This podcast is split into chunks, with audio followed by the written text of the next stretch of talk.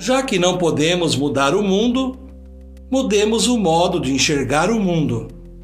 Guerra, violência, miséria e fome compõem um cenário de destruição.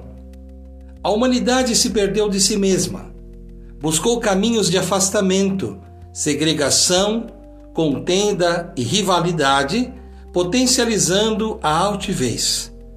Seguimos confiantes na esperança da proliferação da humildade, da serenidade e da gentileza entre todos nós.